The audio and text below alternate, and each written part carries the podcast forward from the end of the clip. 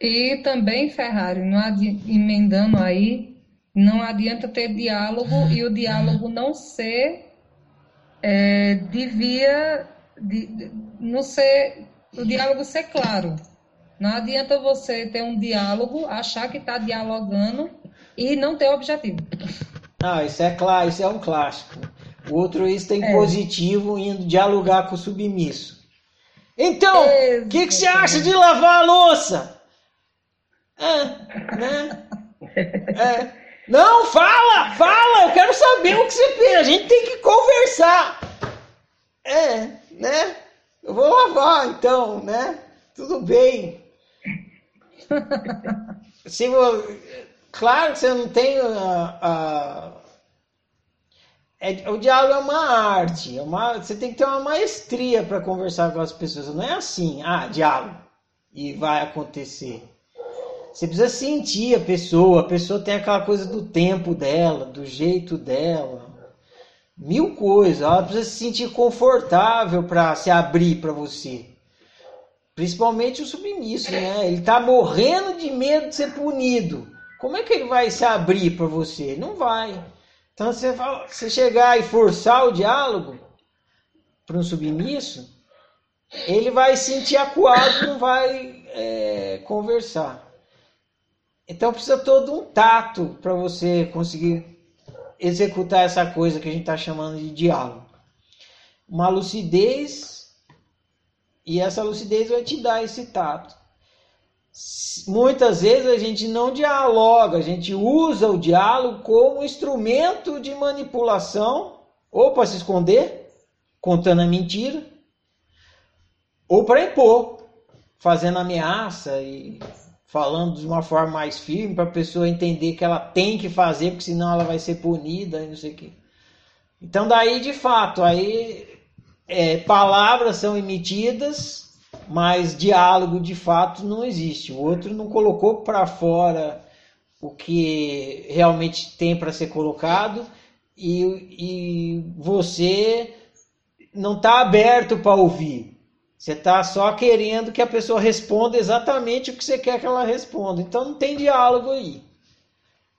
Então é toda uma maestria para e necessidade de estar lúcido, consciente para que, que essa coisa que a gente está chamando de diálogo aconteça de fato. E se não acontece, também não é do dia para a noite vai para acontecer. Tem que se ir cultivando no relacionamento essa essa clareza, essa verdade, verdade né? ser verdadeiro, sinceridade, abertura, para que o diálogo vá acontecendo. Quando eu era professor de inglês, eu percebi, entendi isso. Olha que a pessoa nem tinha que falar coisas íntimas, mas ela tinha medo de errar a pronúncia. Ela não queria falar frader, tinha que falar father, que é pai, né? Aí ela ficava com medo de falar, Ih, não vou falar errado. Aí ela não falava. E se ela não fala, ela não pratica o idioma. Se ela não pratica o idioma, ela vai estar indo para a escola à toa, né? Porque está indo lá para aprender o idioma. Então ela precisa falar, mesmo que for errado. Ela precisa falar errado. Para eu saber que ela está falando errado, para poder corrigir, para ela ouvir a correção, executar a correção, em vez de falar father, falar father. E aí memorizar a pronúncia certa e, o idioma, e evoluindo na, na fala do, do idioma que ela está aprendendo, no caso, inglês. Então, a, o diálogo era muito importante na aprendizagem do aluno. Só que não dá para você chegar na sala de aula no primeiro dia e falar assim: olha, gente, vocês. É, regra número um dessa aula: vocês têm que falar não adianta, a pessoa não fala. Pelo contrário, você chegar e falar assim, a regra número um, todo mundo aqui tem obrigação de falar, ninguém vai falar nada, porque eles vão se sentir acuados.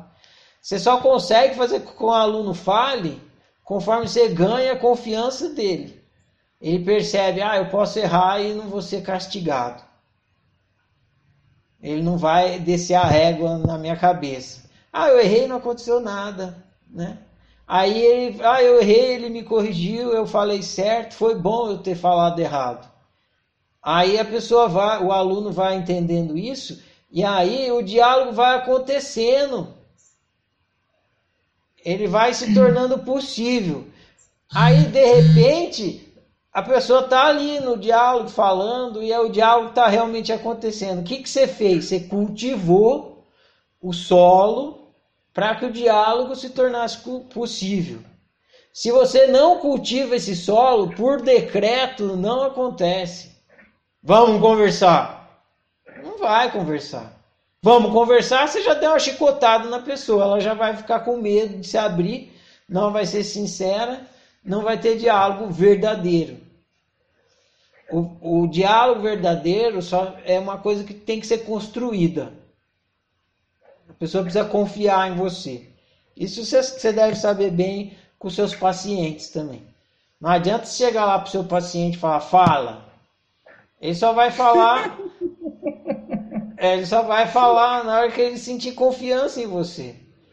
Se eu falar isso, ele nunca mais volta. Exatamente. Você tem que ficar lá, né, dando de tonta, né? Fala aí o que você quiser, tem problema, né? Aí, de vez em quando você dá uma intrometida aqui, ele fecha a porta, você dá um passo para trás. Então, não, tudo bem, não precisa falar. Aí você está construindo esse solo, preparando o terreno para que esse diálogo floresça. E ele vai brotar naturalmente, conforme o outro confiar que ele pode de fato conversar com você, se abrir para você. Senão ele não vai, nunca mais, nunca.